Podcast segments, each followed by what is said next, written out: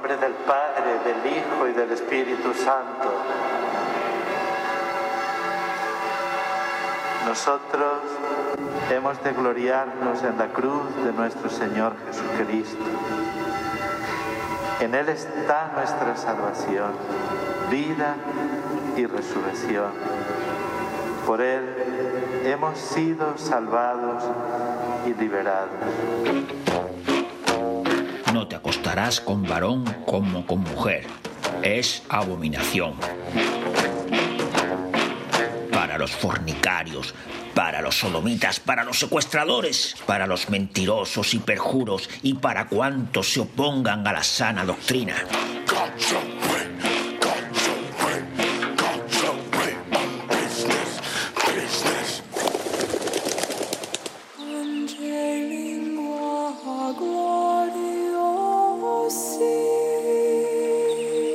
La Iglesia Católica está inmersa en un proceso sinodal con el que quiere inspirar confianza, tejer relaciones, vendar las heridas que ella misma ha causado.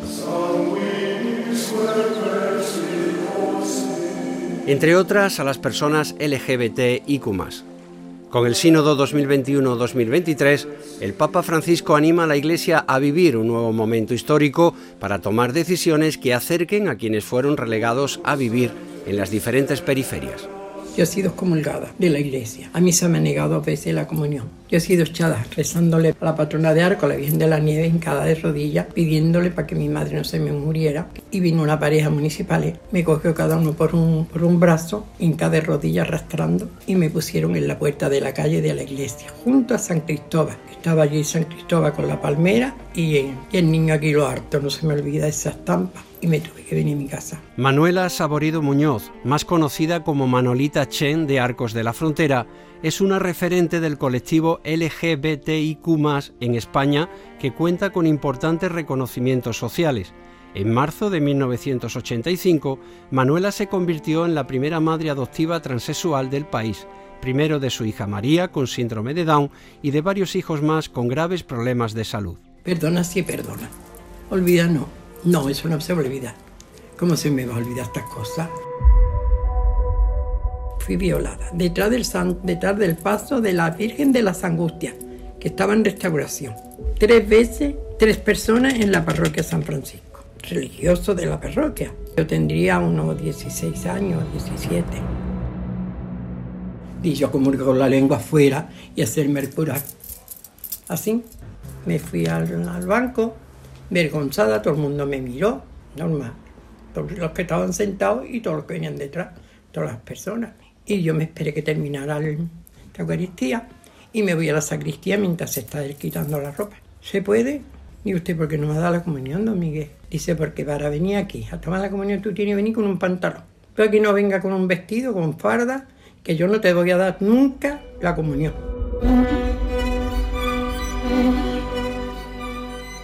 quitaban los días del Día de la Virgen de la Patrona de Arco, o el día de la patrona, el día del patrón San Miguel, el día de la nieve, la feria, la Semana Santa, Navidades me parece que no, Navidad no me recogían, me quitaban del, del, pueblo, me metían en la casilla donde está ahora el parador, y allí me metía.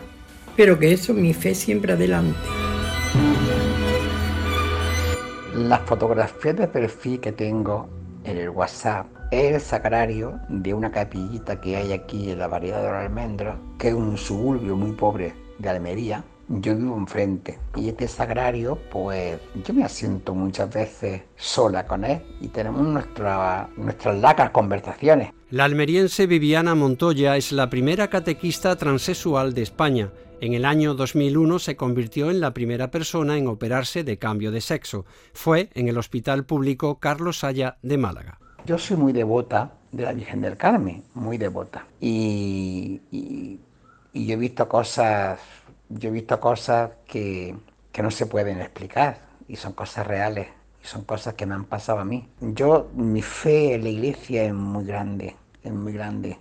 Pero la iglesia no son los curas, ¿eh? Soy el mayor, una familia de, de tres hermanos, una familia religiosa y de alguna manera heredo de mi madre pues esta esta apertura a lo, espiritual y eso pues, lo voy desarrollando en diferentes grupos, comunidades eh, cristianas en la parroquia, en grupos de oración, grupos de misiones, siempre con el componente del compromiso ¿no? social y el compromiso por la transformación del mundo. Juanma Palma, sacerdote secularizado. Me ordeno de sacerdote en el año 2005 el vicario general de entonces, que me conocía muy bien, tenía como esperándome una parroquia eh, para a que yo me ordenara. Era una parroquia que otros curas habían desechado porque era un barrio de exclusión social, el barrio de los, de los pajaritos de aquí de Sevilla. Y nada, empiezo ahí mi ministerio sacerdotal, muy contento. El primer año muy duro, fue un año complicado por el tipo de barrio y la soledad con la que eh, llegué a la parroquia y demás. Pero a partir del segundo año, pues en todo lo que tenía que ver con mi pastoral, con mi trabajo, con mi vinculación con el mundo de las migraciones. Bueno, pues fue fantástico, genial. La parroquia fue un centro en el que en el cual convergieron pues muchos grupos, se crearon asociaciones de migrantes, se creó la mesa de migraciones, pero había una parte que era pues la personal, ¿no? Eso había quedado ahí un poco callado en el seminario por esta dedicación a los estudios, había quedado ahí como parado. Yo no estaba de acuerdo, nunca había creído en el celibato como imposición como condición sine qua, no, no había creído ni creo en ello. Mm, después de varios años en el cual pues no hay nada de esto en mi vida, esa dimensión está ahí como dormida, pues me ocurre algo el primer año de, sacerdocio que, que, de alguna manera despierta toda esa dimensión y permite empezar a reconciliarme con esa realidad, que aunque yo había tenido esta historia anterior, yo no estaba reconciliado con mi dimensión homosexual, ¿no? con mi orientación. Eh, había muchísima negación por todo el peso familiar, por todo el peso... Eh, eh, social y sobre todo por todo el peso eclesiástico, ¿no? Había muchísima negación y como entiendo que le, que le, ha ocurrido a muchísima gente, ya cada vez ocurre menos, arrastramos años, décadas de, negación de, de, lo que uno es. Esta historia empieza, que es una historia esporádica, puntual, que no, tiene más envergadura, pero que a nivel interior sí que la tiene, porque eh, abre en mí ese mundo, ¿sí? Va produciéndome mucho dolor, ¿no? Por un lado había como una felicidad en lo que hacía, en todo lo relacionado con, con, lo pastoral, pero por otro lado había mucho dolor al descubrir que esa dimensión estaba ahí, que ya me había reconciliado con ella y que no podía desarrollarla, ¿no? Que no podía, que no, no, no me apetecía vivirlo de manera clandestina de nuevo, mm, y hubo incluso una pelea, entre comillas, con Dios, ¿no? ¿Por qué me ocurre ahora esto, ¿no? ¿Por qué? Porque ahora que estoy pues, en este, dedicándome a algo que me gusta, pues, pues me, me, ocurre esto, ¿no? este descubrimiento y esta reconciliación y esta liberación a nivel, a nivel mental, a nivel moral, ¿no? Ahí empieza una vida como paralela que es por un lado todo mi trabajo y por otro lado pues la necesidad de descubrimiento y de, discernimiento. ¿no? Empieza un acompañamiento psicológico y espiritual sin que nadie lo sepa, que me lleva después de varios años a la decisión de que tengo que quiero vivir esa dimensión. Un niño mío se moría y entró el doctor y estaba toda allí mi familia esperando. Y dice el doctor, si el niño orinara, si el niño cayera una jotita en su bolsita, Manolita, el niño no se muere, se va a morir, pero ahora pasa, se sale de esto. Y digo, y le digo yo a mi gente, salirse toda. Y me hinqué de rodilla con la cama con el niño. Como él estaba entubadito, por nada más que le puse las manos en sus piernecitas. Era ciego, paralítico cerebral. Y le digo, madre mía, de las montañas, déjamelo aquí. Tú eres madre, no te lo llevé todavía que yo quiero todavía darle más biberones de amor. Si me lo hace, lo bautizo en tu capilla, aquí en Villamartín. Entonces me recé una salve en Padre Nuestro y a los 10 minutos empezó a caer gotera y gotera sobre la bolsa del niño de orina. Entonces vino, me corriendo al médico, como me había dicho eso, y mi hermana, ¿qué te pasa? Llama al médico. Dice, ¿está muerto? Digo, no, hermana, llama al médico, llama al médico, llama al médico. Me puse muy nerviosa. Entonces uno corriendo hacia el médico. ¿Qué pasa, Manolita? ¿Qué pasa? ¿Qué pasa? Mire usted. Ay, pues entonces ya no se muere. Fiel a esta promesa, bautizó a su hijo. Todos ellos ya han fallecido. Con la fundación que lleva su nombre y la entidad Inserta Andalucía, ha puesto en marcha en su pueblo natal, Arcos de la Frontera, el hogar que lleva su nombre, Manolita Chen. En él vivirán y serán ayudados los jóvenes vulnerables del colectivo LGBTIQ. Vamos a coger un grupo de chavales también de homosexuales siempre para que el que no tenga un oficio, que se le ponga. Que no tenga una carrera, que se le dé su carrera, pero más adelante van a entrar todas las chicas, como Manolita, que hay muchas, no que yo sea sola, porque yo digo siempre, soy aquí hay una Manolita, pero que Manolita hay muchas, muchas. Ya se han ido muchas, pero quedamos todavía. Esas Manolitas que quedan, que no se mueran en la calle, en un cartón, que se mueran en un coche, ni que se mueran donde quieran las demás jamás he tenido ningún choque ni con la jerarquía eclesial ni con nada que pueda distorsionar mi funcionamiento como persona homosexual dentro de una parroquia o dentro de la iglesia. Joaquín Ramón Gómez, historiador y activista en numerosas causas vinculadas a la igualdad.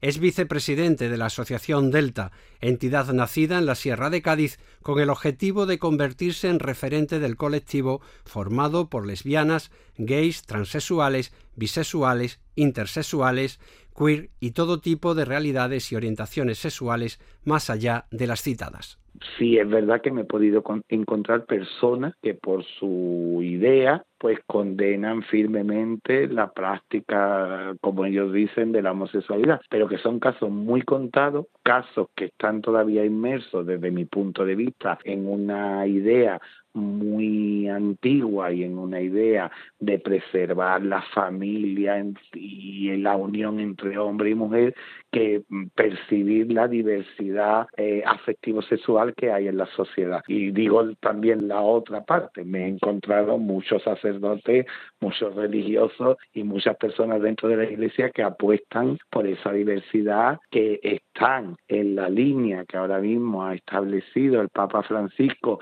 de que se respete y de que se dé apertura a personas que están haciendo una labor muy importante dentro de la iglesia independientemente de la condición, por así decirlo, o, la expresión eh, afectivo-sexual que tengan. ¿no? El día de mi cumpleaños fui a confesarme. Busqué una iglesia donde no me conocieran. Normalmente lo hacía con un sacerdote del colegio que siempre me había parecido una persona amigable y cercana pero a quien nunca me había atrevido a contarle nada sobre mi identidad sexual. Antonio Cosías es miembro fundador de ICTIS, Comunidad Cristiana LGBTIQ de Sevilla. Esa vez sentí la necesidad de hablar con alguien y expresarle mis, mis dudas, mis temores y mi angustia. Se me ocurrió pues buscar un cura desconocido, para quien yo fuera totalmente anónimo. Sin embargo, a cambio de confiarme a él, recibía una fiera arenga sobre el grave pecado que llevaba en mi alma y las terribles consecuencias que resultarían de perseverar en mi vergonzoso instinto. Creo que esas fueron sus palabras porque se me quedaron grabadas, entre otras igual de dolorosas. Triste y defraudado me senté en un banco un buen rato hasta que empezó la misa. Quien celebraba era el mismo que me confesó. Al llegar al Evangelio, leyó el texto de Lucas 6, sin ser consciente de que cada frase de Jesús que pronunciaba era totalmente contraria a los argumentos que me había dicho poco antes en el confesionario. Esa persona, al menos conmigo, no había sido capaz de llevar a la práctica las palabras de Jesús. Había dado mucha más importancia a la doctrina y a la tradición que a un pobre chaval pidiendo auxilio y consuelo en vez de condenarme para después concederme un perdón mecánico y una receta para curar la homosexualidad. todo mundo espera cura do mal e a loucura finge que todo es normal.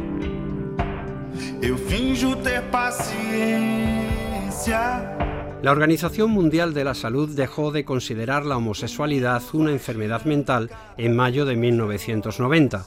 Según la Asociación Internacional de Gays, Lesbianas, Bisexuales, Trans e Intersexuales, ILGA por sus siglas en inglés, hay 67 Estados miembros de Naciones Unidas con disposiciones que penalizan los actos sexuales consensuales entre personas adultas del mismo sexo y otros dos Estados miembros de Naciones Unidas que tienen una criminalización de facto.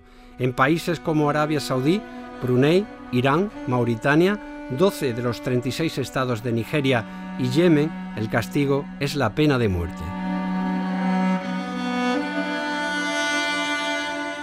Las iglesias cristianas mantienen en los últimos años la cuestión de la homosexualidad como materia de debate. Como señala el teólogo italiano Paolo Gamberini en su artículo Parejas homosexuales, vivir, sentir y pensar de los creyentes, muchos piensan que al homosexual solamente le interesa el sexo, realizado de una cierta manera. Oír a los interesados revela algo distinto. La sexualidad es una parte de la vida y es una parte de la vida del ser humano, independiente de la orientación sexual que tenga. Unir únicamente, eh, como se dice en las escrituras en el Antiguo Testamento, la fornicación, las prácticas sexuales, todo eso es salirse del verdadero contexto. Yo creo que una pareja LGTBIQ desarrolla la misma vida que puede desarrollar una pareja heterosexual normalizada en la sociedad. A personas que aman y sienten de otra forma, les están metiendo tópicos de toda la vida, desde, de, no sé, que vas a los institutos y a los colegios para adiestrar a los niños, hasta que estás en un puesto de la iglesia y hay que tener cuidado porque le vayas a llevar un mensaje que distorsione a los jóvenes, eh, todo eso se ha metido dentro de ahí y se ha unido a una palabra que da mucho pudor hoy en día hablarla y, no solamente socialmente, sino también dentro de la iglesia. Da mucho pudor hablar con tranquilidad de sexualidad y la sexualidad es algo, vuelvo a repetirlo, vital en la trayectoria del ser humano. La gran necesidad de afecto, de ternura, de amistad, de amor es común en todos los seres humanos. No quiero que salga ni un ápice de rencor en todo esto, siento que ya he hecho mi propio proceso de reconciliación. Estoy ahora en el lugar en el que la vida en el que la vida ha querido la vida con mayúscula, la vida Dios, para quien le, para quien le venga mejor ese nombre, ¿no? Siento que Dios se manifiesta en la vida con mayúscula, ¿no? Entonces estoy en el lugar que la vida Dios quiere que esté. Eh, yo siento que hay como una torpeza muy grande en las personas, en los curas que por una causa u otra se eh, piden pues un año de excedencia o la secularización o, lo que sea, una torpeza porque de alguna manera se pierde esa riqueza, ¿no? Hay como un miedo atroz en la iglesia institucional a que se planteen determinados temas o que alguien que se cuestiona determinados temas, como puede ser el tema de la orientación sexual o el tema del celibato, son temas tabúes absolutos dentro de la iglesia. Entonces se pierde gente que es importante, interesante, gente que tiene carisma y que podrían ser muy útiles a la iglesia. ¿no? La iglesia católica se remite en primer lugar a las escrituras para condenar las conductas homosexuales como graves. Lo que tengo que decir, porque esa es mi firme convicción, es que la homosexualidad no es ni una enfermedad ni es un pecado. Así de claro y así de firme lo defiendo. Nacido en Puebla de Don Fadrique, Granada, en 1929, José María Castillo es uno de los teólogos españoles de mayor prestigio internacional. Cuenta en su haber con una gran producción y difusión teológica. La homosexualidad, por sí misma, es un fenómeno que se da en cantidad de especies eh, de animales. Y eso está más que demostrado. Los ingleses hace años hicieron un estudio eh, muy amplio sobre este asunto y ahí pues no se sabe, ya sobrepasa el centenar de especies animales en los que se da la atracción eh, sexual eh, de sujetos del mismo sexo. Si se da en los animales ¿por qué no se, da en todo ser viviente, también se da en el ser humano? Y es que el, homosexual no es que se hace, es que nace así. Y por lo tanto, eh, pues eh, eh, yo no veo mm, por qué vamos a condenar eso, que por otra parte, pues no hay una argumentación ni médica ni biológica, ni lo que es constitutivo del ser humano que pueda fundamentar eh, la pecaminosidad de, y el que nace así, pues, eh, ¿qué hacemos con él? Dicen que hay clínicas para curar, si no hay que curar nada, porque eso no es, es como el que nace rubio y lo llevarán a una clínica para hacerlo moreno. Pues me parece que es una una cosa extraña. Para mí la, maternidad tenía un sentido y tiene un sentido profundamente religioso, ¿no? Significaba y significa colaborar con la creación de Dios, ¿no? Es dar tu vida a otra persona, amarla, acoger el misterio de la vida, participar en la creación de Dios, es algo muy importante y pleno de contenido, ¿no? Pero también os tengo que asegurar que jamás en mi vida pensé, ostras, ojalá tenga un hijo gay, ojalá tenga una hija lesbiana, ojalá tenga un hijo o una hija trans. Marisol Ortiz, casada con dos hijas, forma parte de la Asociación de Familias contra la Intolerancia de Género y de la Red Europea de Padres con Hijos LGBT. Hace más de 30 años que pertenece a la comunidad Vida Cristiana España. En estos ojalás nunca nunca había caído y nunca lo había proyectado. ¿no? Así que cuando me encontré de pleno en esta realidad, se abrió un pequeño abismo. No sabía qué hacer. Mi educación sexual era nula, no entendía nada de lo que estaba pasando. Y el modelo de familia en el que había sido educada y en el que participaba plenamente se me desmoronaba. ¿no? Una vez eh, nuestros hijos han hecho su salida del armario, significa también cuál va a ser la nuestra. ¿no? Me he disfrazado de piedad He intentado aparentar y ante la gente reflejar de mí la mejor versión. La Comunidad Mundial de Vida Cristiana, conocida como CVX, está formada por laicos y laicas de espiritualidad ignaciana entienden la Iglesia en su dimensión samaritana, siendo la Compañía de Jesús una referencia de colaboración en la misión apostólica que sus integrantes desarrollan en diferentes ámbitos. Actualmente, CVX promueve espacios de diálogo entre la Conferencia Episcopal y voces de diversidad sexual católica. Eduardo Escobés es el presidente nacional de CVX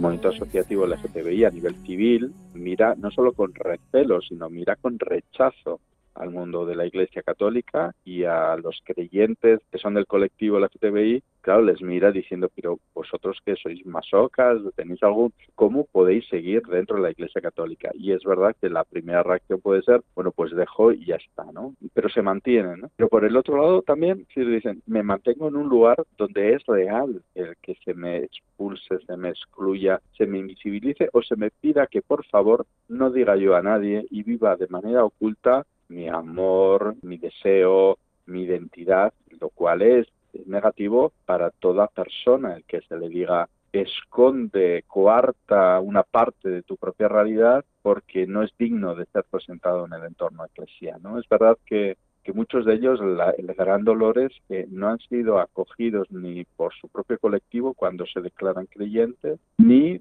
por esa iglesia que debe ser reflejo de Jesús de Nazaret, porque es que a Dios solo le conocemos a través de Jesús y a Jesús, porque no hablamos de una deidad distinta, es el Dios de Jesús de Nazaret, no es otro. Y resulta que si a Dios le conocemos por Jesús de Nazaret, Jesús de Nazaret sabemos cómo se comportaba, cómo recogía y cómo acogía. Y resulta que nuestra iglesia no lo hace, o no lo ha sabido hacer, o no lo ha podido hacer, o no lo ha querido hacer. En ocasiones la, duda es cuál es el verbo adecuado. ¿no? En algunas personas creyentes de la CPI lo que dicen, mira, el gran problema ha sido el desconocimiento. El desconocimiento es el que ha generado rechazo, exclusión, lejanía. No lo sé. Eso a veces es una lectura como muy buena, muy decir, bueno, pues ha sido un problema de conocimiento. Yo creo que hay, que hay parte de eso, pero hay otra parte de, de no intención de acercarse a escuchar una realidad presente dentro de, la, de la iglesia. Los mariquitos están en la iglesia metida.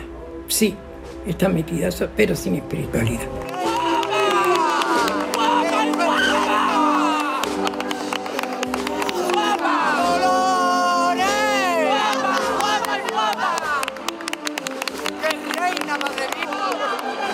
¡Qué bonita eres, más de la reina del martes santo!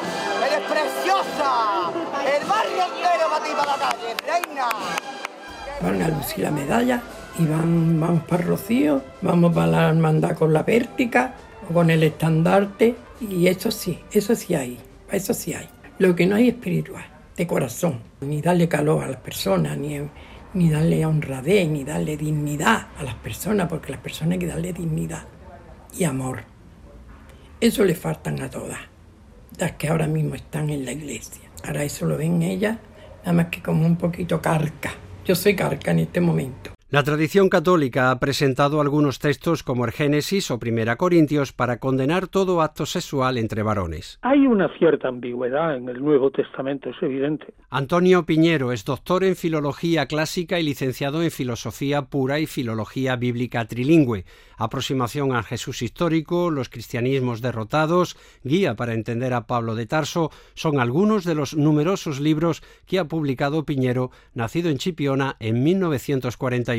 Algunos han interpretado Mateo 19 cuando Jesús dice esa famosa frase, hay eunucos que, se, que nacieron del vientre de su madre, pero hay otros eunucos que se hicieron a sí mismo tales. Por amor del reino de los cielos, lo han unido con la el famoso capítulo 7 de Primera Corintios, en el que él dice claramente que prefiere ser célibe, no condena el matrimonio y que él está bien porque así no se preocupa de otras cosas, sino solo de la religión. Yo creo que esa comparación entre Primera Corintios y Mateo 19 no es correcta. Es decir, Jesús no, no tiene ningún interés, me parece a mí, en atacar la sexualidad, habla tranquilamente. Él no trata tampoco el matrimonio, porque es que los judíos en líneas generales, en, libros religiosos como tal, bueno, pues tampoco se ponen a ensalzar el matrimonio, el sexo, ni nada, porque en líneas generales es algo que los judíos aceptan desde el principio mucho mejor que los judeocristianos y que los cristianos posteriores. La salida de nuestros hijos del armario es uno de los momentos más delicados de nuestra vida, ¿no? Hay veces que te coge desprevenida, hay veces que te lo esperas, que es un poco el último, tu último miedo, tu sospecha. Es un momento que los padres solemos comentar, ¿no? Y por toda su complejidad de sentimientos, ¿no? de todo lo que afloró en aquel momento. ¿no? Lo ideal es que sea un momento de abrazo, pero hay veces que se consigue y hay veces que no, no. Normalmente no estamos dispuestos a reconocer todo el rechazo que tenemos internamente. Hay una primera barrera que es vencer el autoengaño. ¿no? Y uno de los primeros pasos de sanación de este proceso es reconocer que estás rechazando. ¿no? Yo hubo un momento en mi vida que no podía abrazar a mi hija. Y pensé, no me puedo autoimponer el abrazarla, ¿no? No puede ser una cuestión de disciplina, de decir como quien hace un régimen, ¿no? Mañana te veo, cojo y te abrazo, ¿no? Te tiene que salir del corazón, desde dentro y profundamente. No puedes volver atrás porque la vida ya te empuja como un aullido interminable, interminable. Y poco a poco fue saliendo, y fue saliendo a través de un camino de amor. Creo que los padres también nos tenemos que perdonar a nosotros mismos, ¿no? No puedes fustigarte continuamente con la idea de, mira, yo no reaccioné bien, mira, yo no te, no te acepté, o tú sentir rechazo, ¿no? Tienes también que darte una, una oportunidad a ti mismo, ¿no? De caminar, ¿no? Y los hijos también están llamados a llevar a cabo un proceso de perdón hacia los padres. CVX eh, se ha comprometido públicamente a hacer visible la realidad dentro de la Iglesia, acompañando, no sustituyendo, porque no hay que sustituir a quien tiene voz. Las personas LGTBIQ en España católicas también tienen voz y deben tenerla pero nos sentimos con un compromiso con, con ellas. Eh, nosotros desde nuestra experiencia nos parece fundamental que es el, la escucha y el diálogo si los obispos de las diferentes diócesis, si la conferencia episcopal, si las personas que están en puestos de responsabilidad, sean laicas o, sean presbíteros, o sean religiosos o religiosas, se acercaran con el corazón abierto a escuchar a las personas creyentes que tienen una opción sexual diferente a la heterosexual, si les escucharan, si escucharan cómo viven la fe, cómo se sienten hijos e hijas de Dios, se encontrarían con alguien mucho más cercano y se encontrarían con una experiencia que les va a sonar familiar, porque es también la manera de ser creyente y de entender a Dios que tenemos todas las personas cristianas creyentes, todas las personas católicas. Ese es un paso fundamental, que se hagan espacios discretos o visibles o públicos, como sea, da igual, pero hablar de tú a tú, hablar de cómo se siente cada uno o cada una por haber sido acogido o por haber sido despreciado. Ese es un punto fundamental. Y el segundo punto es, un, es, eh, es la audacia, es el atrevimiento. Es, yo creo que es un momento eclesial si queremos aprovechar el impulso del Papa Francisco que nos llama a una eh, a una iglesia en Cairós, audaz, que lea el mundo de hoy. Yo creo que sí necesitamos institucionalmente, estructuralmente, pasos públicos. La condena del magisterio de la Iglesia, con la remisión a la escritura, la tradición y el magisterio, sigue siendo la misma. Las actividades homosexuales son aberraciones voluntarias de la sexualidad normal de un hombre o de una mujer. La Conferencia Episcopal Española ha declinado participar en este reportaje. Yo en aquel momento estaba convencido de que iba a seguir dando mi servicio a la Iglesia, que el obispo iba a seguir contando conmigo desde otro lugar, pero no fue así, tanto del obispo como del curas compañero, como de todos los, que tenía en aquel momento los cargos, que como una decisión de separar, ¿no? De separar y que este que, que de alguna manera remueve el lodo que esté lo más lejos posible, ¿no? Te digo que eso está absolutamente asumido amablemente ya en mi vida, perdonado. Eso me permitió encontrar el lugar en el que ahora estoy. Es verdad que hizo que yo saliera de la iglesia institucionalmente. Ahora esto me siento fuera de la iglesia institucional eh, y me siento contento de ello, ¿no? Siento que incluso las luchas de grupos cristianos homosexuales, en los que tengo conocidos, amigos, eh, a los que quiero, a, las que quiero, son luchas muy dignas, pero ya no son mi lucha. En la Iglesia Católica hay una antigua, antiquísima tradición eh, según la cual la homosexualidad se rechaza con frecuencia de una manera despectiva. El Evangelio no se toca para nada este asunto. Aparece el tema eh, con claridad en mm, San Pablo, en la carta a los romanos, al comienzo de la carta, cuando él hace una, un ataque, una diatriba contra las costumbres predominantes en aquella sociedad. Y efectivamente allí reprocha y rechaza eh, con energía la homosexualidad. Por esto Dios los entregó a pasiones vergonzosas, pues aún sus mujeres cambiaron el uso natural por el que es contra naturaleza. Y de igual modo, también los hombres, dejando el uso natural de la mujer, se encendieron en su lascivia unos con otros, cometiendo hechos vergonzosos hombres con hombres y recibiendo en sí mismos la retribución debida a su extravío.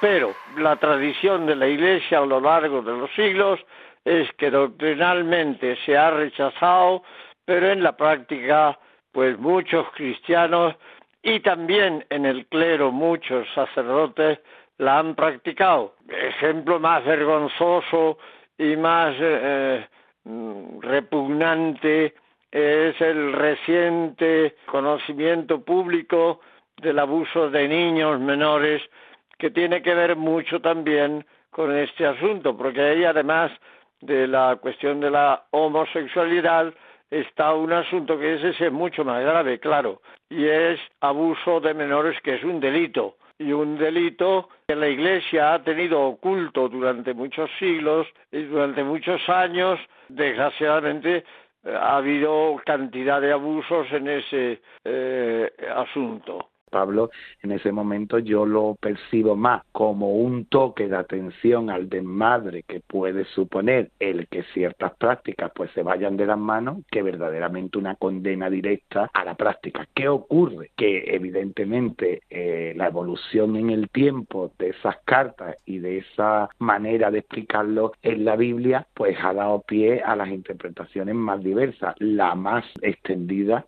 es la condena a la homosexualidad.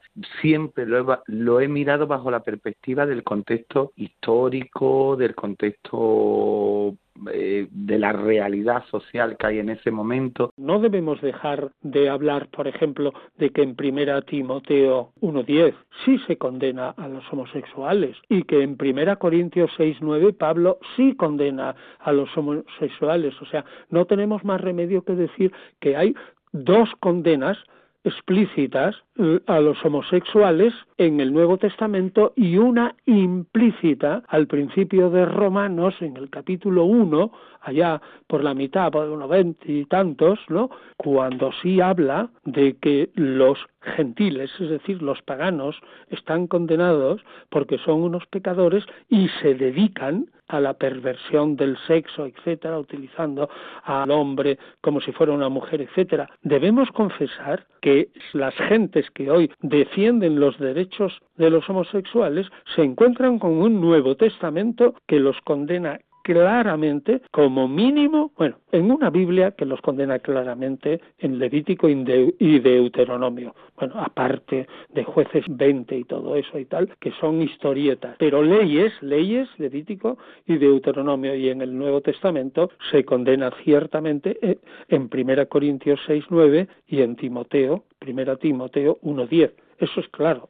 O sea que no hay más remedio que aceptarlo y entonces una persona que fuera homosexual tendría que ser contraria al Nuevo Testamento. Yo lo he dicho sinceramente, hay muchas partes del Nuevo Testamento, ya dejando la homosexualidad aparte, que son misógenas, de verdad, a partir de los sucesores de Pablo. Yo, si fuera mujer, me pondría como un loco, eh, como una loca en contra del Nuevo Testamento. No hay ningún dato en boca de Cristo que condene en ningún momento a las personas LGTBIQ. Y no me creo yo que en aquella época él que precisamente nos muestra todo un ideario de cómo es el seguimiento al Padre, en este caso a Dios, y cómo hay que hacerlo, no me creo que no tuviera la, oportunidad de, encontrarse con personas que, eran del propio colectivo en su propia época. Eh, lo que la ciencia histórica tiene claro y da la impresión que los investigadores que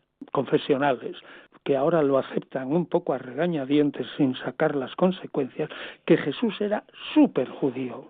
Y un judío, súper judío, amante de la ley, conocía el Levítico y el Deuteronomio de memoria, que conocía jueces, capítulo 20 de memoria, y todo esto, yo creo, yo creo que a priori es muy extraño que incluyera a un personaje que él creyera homosexual dentro de un círculo íntimo de discípulos, que yo calculo que no serían más de 20 o 30, y en concreto en el círculo de 12, que tiene un significado altamente simbólico.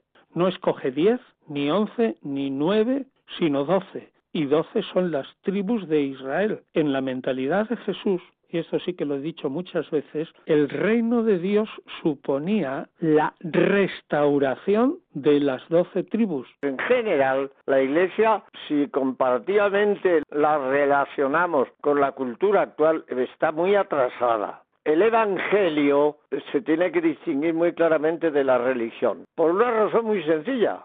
Jesús fue un hombre, no iba a ser si era el Hijo de Dios y era la revelación de Dios, pero Jesús, que era el Hijo de Dios y la revelación de Dios, lo mató la religión, porque a Jesús no lo mató. Poncio Pilatos no quería matarlo, se resistía, porque no veían, no encontraban delito en aquel hombre, porque curaba enfermos, porque precisamente porque no se adaptó a las mil eh, normas, eh, leyes, eh, prohibiciones, imposiciones, amenazas rituales, etcétera, etcétera, de la religión. Por tanto, mi convicción es que el gran problema que tiene la Iglesia es que ha fundido y confundido religión y evangelio. Esa confusión tiene que ser cuestión primero de una enseñanza profunda y un estudio y un análisis muy hondo. Que estoy convencido en buena parte en la iglesia que la conversión de los pastores también se da la salvación de las ovejas. Cristóbal Rodríguez es sacerdote. En Roma realiza su tesis doctoral que tendrá por título La presencia de los creyentes LGTB en la Iglesia, acompañamiento e itinerario de vida cristiana. Yo creo que tenemos que hacer un esfuerzo grande de corazón aquellos que hemos sido llamados a desempeñar un, ministerio al servicio de, de nuestros hermanos y de la comunidad cristiana para acoger a todos y a todas. Aquellos que cuando oyen hablar de esta realidad, de la presencia de hombres y mujeres que son distintos, porque Dios les ha regalado una orientación sexual diversa, una forma distinta de ser y de estar y de amar en medio de la sociedad y del mundo. Se sienten de alguna manera eh, atacados, se sienten de alguna manera eh, en desacuerdo, sienten como una revoltura a nivel interior, que se preguntaran, que tuvieran el coraje y el valor ante Dios de preguntarse de dónde viene esa revoltura. La mayoría de las veces en las que yo he visto atacada esta pastoral y a mí mismo se me ha atacado por parte no solo de, de consagrados, sino también de tantos laicos, proviene, proviene psicológicamente de situaciones no asumidas ni resueltas.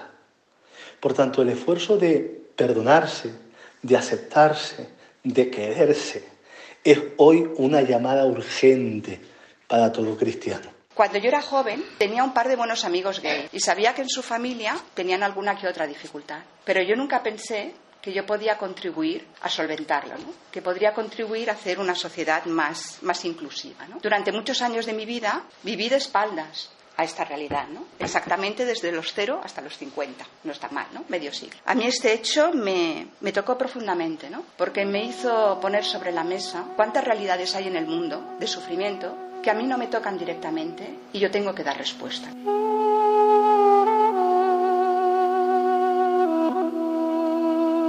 Nadie fue ayer, ni va hoy, ni irá mañana hacia Dios por este camino que yo voy para cada hombre guarda un rayo nuevo de luz el sol y, un, camino, virgen, Dios.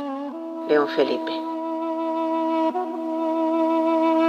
La realidad con, con el mundo LGTBI católico eh, viene ya de, años atrás. En varias ciudades, en nuestras comunidades locales, especialmente quiero recordar eh, Sevilla, Valencia, Bilbao, empezó a haber informalmente unos primeros espacios de encuentro humano. Se intermedió para hacer algunas conversaciones con alguno de los obispos de alguna de las ciudades donde se estaban dando los primeros pasos. Se facilitó el acceso a algunos templos, intermediando con algunos párrocos. Bueno, empezó a haber una relación de una cierta complicidad. De todas las ciudades donde se acertó y donde se fortaleció la relación fue sobre todo Sevilla, pero como digo, cierre de Valencia, Bilbao, posteriormente Madrid, Salamanca, pues han sido lugares donde ha habido una conexión con los pequeños grupos con, eh, de personas creyentes en la GTBI que se iban conformando o apareciendo. En octubre del año 2020, estas declaraciones del Papa Francisco,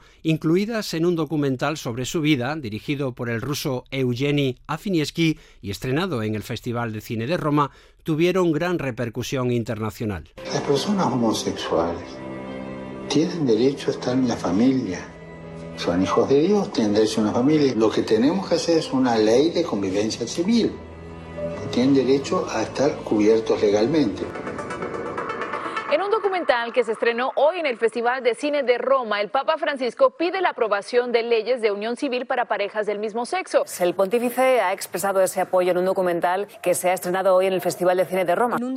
Estas declaraciones, en modo alguno, tuvieron que ver con apoyar el matrimonio homosexual o renunciar a la convicción recogida en el Catecismo Católico en el apartado sobre castidad y homosexualidad, donde podemos leer que los actos sexuales llevados a cabo entre personas del mismo sexo son contrarios a la ley natural y no pueden recibir aprobación en ningún caso. Su origen psíquico, dice el catecismo, permanece en gran medida inexplicado. Apoyándose en la Sagrada Escritura, que lo presenta como depravaciones graves, la tradición ha declarado siempre que los actos homosexuales son intrínsecamente desordenados, son contrarios a la ley natural y, no, pueden, recibir aprobación en ningún caso. Con referencia a la tradición de la Iglesia, no siempre ha sido la misma la comprensión de la Iglesia en una época que en otra, ¿no? acerca de distintas realidades y verdades de fe.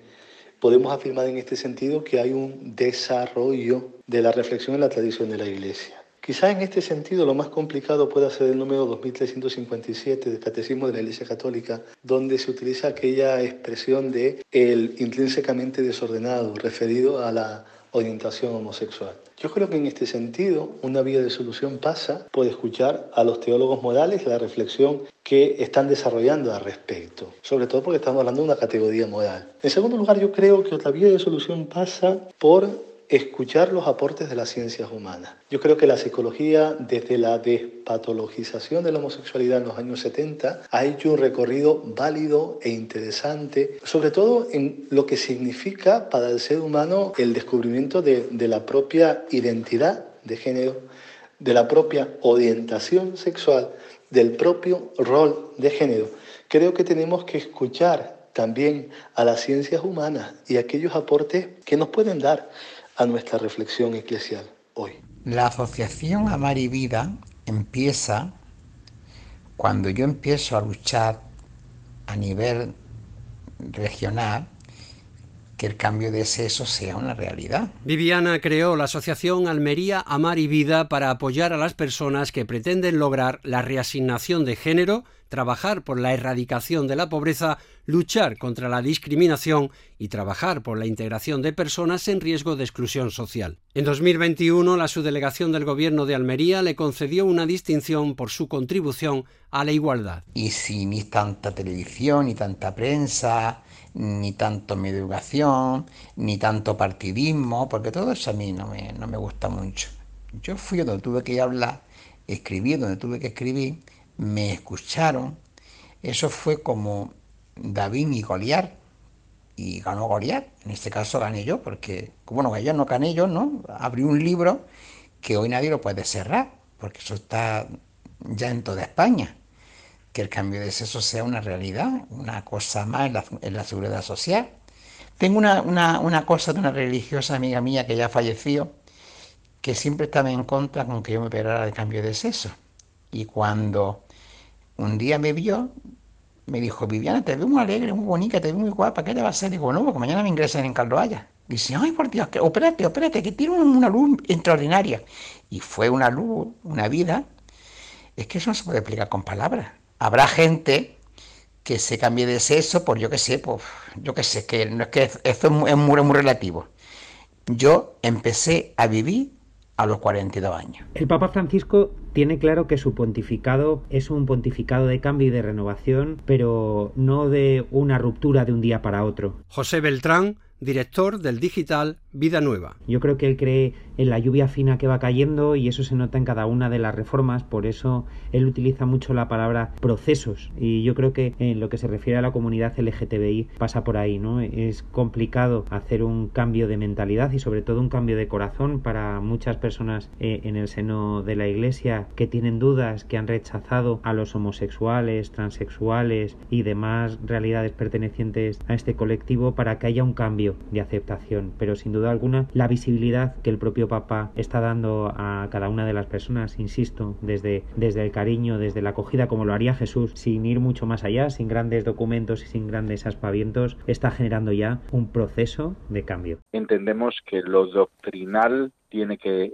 que, ser flexible, tiene que ser abierto, está en construcción. Frente a posturas muy doctrinales, que también las hay, pero que, bueno, yo me encuentro menos de las que en ocasiones pensaba, creo que tiene más que ver con un cierto miedo, temor, desconocimiento. Nadie se atreve a dar el primer paso por el qué dirán. Creo que en lo privado hay mucha más coincidencia en decir que hay que dar un paso, pero en lo público la pregunta es ¿y quién da el primer paso? Porque quien da el primer paso va a asumir que quizá le van a caer más palos. La posición del Papa Francisco aparece mucho más avanzada que la de sus predecesores. Así, Pablo VI aprobó en 1975 la declaración acerca de ciertas cuestiones de ética sexual por parte de la Sagrada Congregación para la Doctrina de la Fe, donde se hace una distinción. Entre los homosexuales cuya tendencia proviniendo de una educación falsa, de falta de normal evolución sexual, de hábito contraído, de malos ejemplos y de otras causas análogas, es transitoria o al menos no incurable, y aquellos otros homosexuales que son irremediablemente tales por una especie de instinto innato o de constitución patológica que se tiene por incurable. La posición oficial del Vaticano respecto a las uniones civiles entre personas del mismo sexo seguía siendo la que se estableció en las consideraciones acerca de los proyectos de reconocimiento legal de las uniones entre personas homosexuales, publicado en junio de 2003, durante el pontificado de Juan Pablo II, siendo Joseph Ratzinger el prefecto de la Congregación para la Doctrina de la Fe. La Iglesia enseña que el respeto hacia las personas homosexuales no puede, en modo alguno, llevar a la aprobación del comportamiento homosexual ni a la legalización de las uniones homosexuales. El bien común exige que las leyes reconozcan, favorezcan y protejan la unión matrimonial como base de la familia, célula primaria de la sociedad. Reconocer legalmente las uniones homosexuales o equipararlas al matrimonio significaría no solamente aprobar un comportamiento desviado y convertirlo en un modelo para la sociedad actual, sino también ofuscar valores fundamentales que pertenecen al patrimonio común de la humanidad. La Iglesia no puede dejar de defender tales valores para el bien de los hombres y de toda la sociedad. Los católicos que guardaban la esperanza de que la institución modernizara su enfoque sobre la homosexualidad sintieron una gran decepción en marzo de 2021 tras conocer la respuesta de la Congregación para la Doctrina de la Fe ante las dudas surgidas en el seno de la Iglesia sobre las bendiciones de las uniones de las personas del mismo sexo.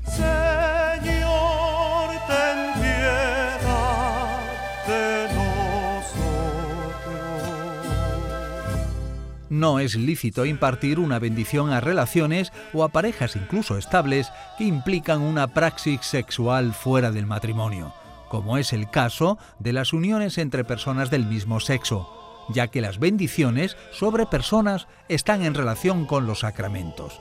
La bendición de las uniones homosexuales no puede ser considerada lícita en cuanto sería, en cierto modo, una imitación o una analogía con la bendición nupcial invocada sobre el hombre y la mujer que se unen en el sacramento del matrimonio, ya que no existe ningún fundamento para asimilar o establecer analogías, ni siquiera remotas, entre las uniones homosexuales y el designio de Dios sobre el matrimonio y la familia.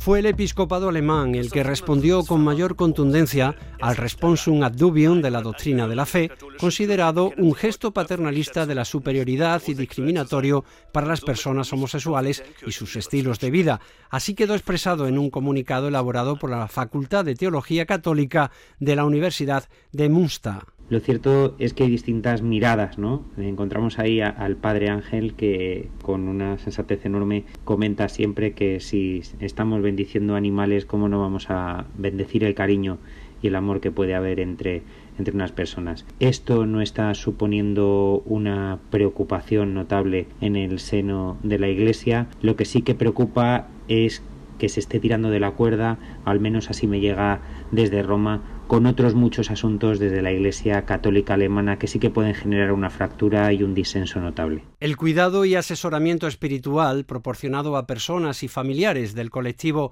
LGBTIQ católico es la razón de ser de la Pastoral de la Diversidad Sexual, presente en Italia desde hace más de 40 años y en los Estados Unidos desde la década de los 60 del siglo pasado. En Sevilla, Madrid, Bilbao, Las Palmas de Gran Canaria, Valencia, en Barcelona, existen grupos de distinta variedad que llevan algunas décadas de andadura. Cada día con el sol renacen nuevos tiempos.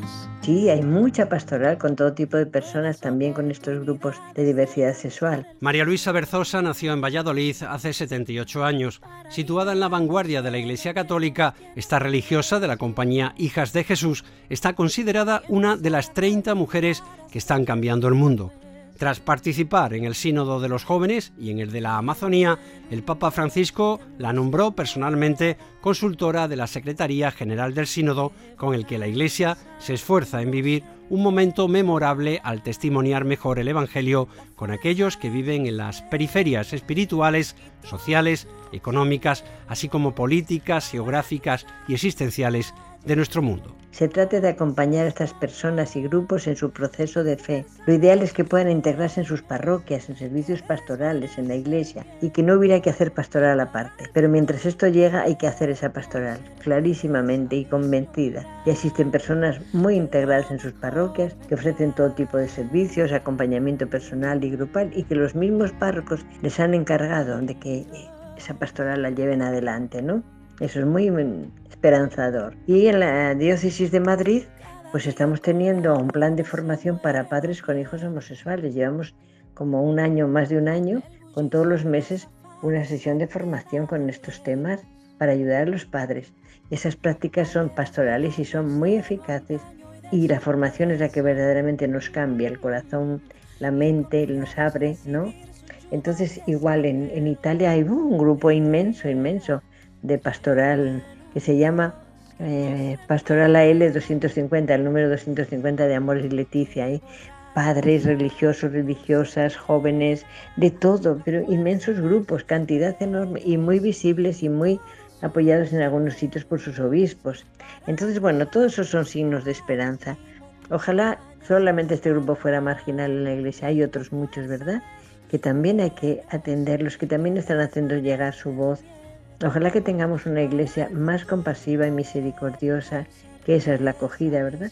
A todo tipo de personas, no como quisiéramos ser, sino como somos, tal cual nos encontramos, porque así nos recibe el Señor. Que lo mejor vendrá. Hace varios años eh, también lo que, eh, decir, lo que se fue dando en, en nuestras comunidades locales fue algunas reflexiones internas sobre cómo empezar a mirar una iglesia diferente en realidad a la, en relación a la diversidad sexual. Un pequeño equipo nuestro, asesorado por alguna de las asociaciones, pues hablo de ICTIS en Sevilla, En Madrid, Betania en Bilbao, nos dieron algunas orientaciones sobre cómo elaborar pues algunas oraciones, celebraciones o guías de reflexión y discernimiento dentro de nuestras comunidades locales. Y eso hicimos durante un tiempo, impulsado por el Consejo Nacional y con especial dedicación pues de algunas personas que dentro de la comunidad se sentían implicadas, también en lo personal, porque eran padres o madres de personas LGTBI o porque ellas mismas lo son en nuestros grupos y en nuestras comunidades. Finalmente, en este trayecto, en el año 18, hubo una conexión muy relevante con Crismón, que está en Madrid, y eh, nos concedieron un premio de reconocimiento a nuestra a la labor que veníamos haciendo la labor que hacíamos eh, también de una manera muy relevante en Sevilla que estábamos facilitando pues el acceso a espacios públicos y a espacios de la, diócesis. Cuando nació Ictis, nació también nuestra conciencia personal y común de sentirnos miembros de una iglesia que no nos aceptaba, pero a la que no estábamos dispuestos a renunciar. Paralelamente fuimos advirtiendo nuestra misión en la iglesia, algo que era inimaginable antes de que nos convenciéramos y asumiéramos que nuestra identidad sexual y afectiva era un regalo de Dios. De esta forma, nuestra tarea sería llevar la luz del Evangelio a otras personas LGBT que aún no habían recibido la buena noticia de que el Padre no excluye a nadie del reino a causa de su identidad sexual. También recuperar a todas las personas alejadas como consecuencia de los actos de misericordia que habían realizado miembros de la Iglesia a lo largo del tiempo. Cuando empezamos a manifestar nuestra opción, nuestra opinión y a denunciar lo que cada grupo cristiano nos parecía, como grupo cristiano nos parecía injusto, también se iniciaron las reacciones en nuestro contra. Allí donde estábamos acogidos se originaron movimientos para echarnos del lugar se intentó suspender una oración convocada por un mundo sin homofobia y de repente nos vimos, solos sin más apoyo que el de alguno, alguno a título personal, pero no de nuestra iglesia de referencia. Las acusaciones e injurias provocaron que se nos prohibiera celebrar la Eucaristía como grupo. Tiempo después, y gracias a las informaciones e, e inculpaciones malintencionadas, se nos obligó a suspender una oración contra la homofobia que íbamos a celebrar en un templo de la ciudad. Tuvimos que trasladarnos a un taller de circo y celebrar la oración protegidos por la policía, pues un grupo ultra nos amenazó con darnos una paliza por maricones y bolleras. Y aún más tarde, de nuevo denunciados maliciosamente, nos obligaron a anular un encuentro de oración y concierto con el grupo musical Aincarem, que íbamos a celebrar en una iglesia de Sevilla.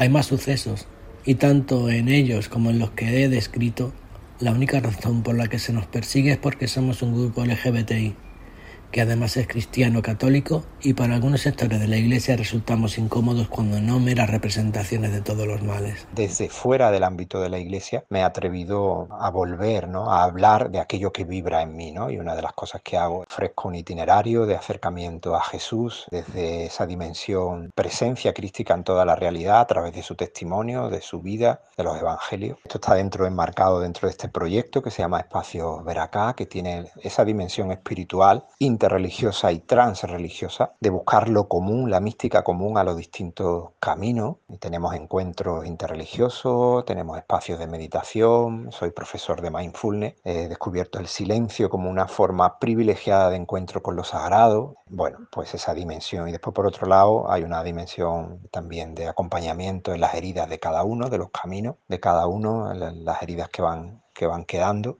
eh, soy, me estoy formando como psicoterapeuta transpersonal y bueno, también doy talleres de ese, de ese ámbito, eh, acompañamiento, hago acompañamiento personal y por último, pues también hay una dimensión solidaria en el proyecto que es la posibilidad de, de acompañar a personas migrantes y acoger a personas migrantes y refugiadas. Muy agradecido a la vida y muy agradecido a todo lo que me ha ido ocurriendo, ¿no? Y también a los agentes que lo han permitido, aunque en el camino pues uno va dejando un poco de girones de la piel. Lo subversivo y radical es que las personas LGBT comencemos a comportarnos con la misericordia que Jesús nos ruega. Somos nosotras y nosotros quienes debemos amar a nuestros enemigos y hacer el bien a quien nos odia. He visto como un logro que ahora mismo el Papa Francisco ha pedido a todas las comunidades eh, cristianas de cara al sínodo de los obispos, pues todo un cuestionario que es un documento casi de 10 de 10 folios y ahí hay preguntas que serían inimaginables hace 10 años atrás, en, en las que se pregunta claramente si los homosexuales, las lesbianas, los transexuales se sienten cómodos dentro de las comunidades cristianas, si pueden desarrollar su vida totalmente de una manera sin estar señalados y demás, que qué volumen de, del porcentaje de la comunidad LGTBIQ está vinculada a la iglesia. Todo el mundo sabe que hasta hace muy poco la iglesia o, lo, o las comunidades cristianas eran el refugio de muchos homosexuales, muchas lesbianas y muchas personas que estaban en el colectivo. Me llegan a mí muchos documentos, me llegan con mucha fuerza, se está haciendo un, camino de mucha participación, de mucho deseo de inclusión, de reflexión discernida, ¿no? Los grupos de diversidad sexual no quieren perder esta oportunidad, son grupos cristianos y lo que desean es ser integrados en la iglesia. Tenemos muchas esperanzas, también vivimos con realismo. Los tiempos de la iglesia son lentos, los tiempos de cambio a veces llegan y otras veces no llegan, aunque los esperemos. En este caso, en el sínodo, estamos haciendo, se está haciendo un esfuerzo especial. A nivel nacional hemos promovido junto con otra gente la creación de algunos grupos sinodales desde la realidad de la diversidad sexual y han elaborado propuestas o reflexiones que hemos compartido con otros movimientos y comunidades y van a ser entregados a la conferencia episcopal. Francisco se manifiesta lo que puede, lo que puede exactamente, ¿no? En este tema y en tantos otros, pues bueno, todo lo que dice, todo lo que escribe, todo lo que hace viene mirado con lupa. Como cualquier papa, pienso que tiene que mantener la unidad en la iglesia, que pasa por la comunión, pero también por la diversidad, ¿no? Bueno, ojalá que se vayan definiendo las situaciones, pero no lo veo fácil ni pronto. ¿eh? De todas maneras, con el pensamiento de Francisco y con lo que vamos haciendo, creo que tenemos oportunidad de abrir una pastoral amplia y profunda y de acompañamiento, como estamos haciendo en muchos países, a nuestros hermanos de diversidad sexual. Creo principalmente que es, pasa mucho por nuestras personas, por nuestras comunidades, por nuestros grupos. He visto testimonios que son de mucha dureza. He visto personas que han estado toda su vida al servicio de la iglesia y al servicio de las pastorales y todo y han terminado con un papel diciéndole aquí no eres grato y no tienes por qué. Sí, evidentemente somos incoherentes los humanos si también la Iglesia pues en su parte no es coherente. Hay que reformular algunos puntos del catecismo en relación a este tema, que son muy hirientes, pero lo importante es mirar a Jesús, para quien la persona es el centro, y la ley está en función de la persona y no al revés. Todas las inquietudes, actitudes, gestos, palabras de Jesús son de acogida, son de inclusión, son de abrazar a la persona como esté, como sea, y siempre la invita a una etapa nueva, a un recomenzar, aún no quieras pecar más, vive de otro modo, es posible, date y te doy una nueva oportunidad, ¿no? Eso es muy bonito, muy bonito y muy humano y muy, mm, iba a decir, desafiante para vivirlo. Yo creo que teniendo fe, la pastora de la iglesia no tiene que, que ser ningún obstáculo ni para las transexuales, ni bisexuales, ni lesbianas, ni gay, ni nada. Si tú tienes fe, pues bueno, tu fe y ya está, y se acabó. Tú no tienes que, que mirar. Mm, a ver, yo muchas veces voy a escuchar misa y según un cura esté dando la homilía, si lo conozco, pues lo escucho, pero si es un cura que, que está dando una, una homilía de, de, hace 50 años, pues mira, por respeto me lo oigo, cierro los ojos y es como si no lo escuchara. Y hasta ya sé que, que ahí no puedo entrar ni voy a escuchar más a este hombre. Pero yo creo que teniendo fe, tu fe que nadie, que te la quite, nadie. Tenga la condición sexual que tenga, seas como sea. Porque yo conozco hasta incluso gente que está en la cárcel por delito de sangre y tiene fe y tienen su arrepentimiento y nadie le quita nada ni nadie y no se fijen como lo mira nadie se fijan en, que tienen fe ya está. Yo tengo mucha fe que te diga yo para mí el Sagrado Corazón de Jesús y la Virgen del Carmen es todo comprende y todo se me se junta en el sagrario. Yo mmm, donde hay una iglesia que me entero que está expuesto al Santísimo me puedo tirar dos o tres horas tranquilamente hablando con la mente, con, con el Maya, con el, con el Santísimo. Y yo tengo, siento mucho alivio con estas cosas, mucho, mucho, mucho alivio, mucho alivio. Yo mmm, tuve una, una crisis muy grande en la iglesia, una crisis de un comentario que a mí no me, no me sentó bien, que fue todo mentira, que se descubrió que fue mentira, y me hicieron mucho daño. Pero me hicieron daño unas personas, no la iglesia. Después intentaron de, de, de, perdonarse y de todo y tal, y bueno, pero bueno, a mí el daño nadie me lo repuso. Fíjate si me hicieron daño que en todavía, en todavía, mm, cuando pienso en esto, me, me, mm, me se mueve el cuerpo, pero bueno, pero fueron esa gente, el Señor no me hizo nada, el Señor no me hizo nada, tenemos momentos bajos y altos, a esta gente después que que Satanás le tocó y se descargaron conmigo, pero mi fe sigue adelante.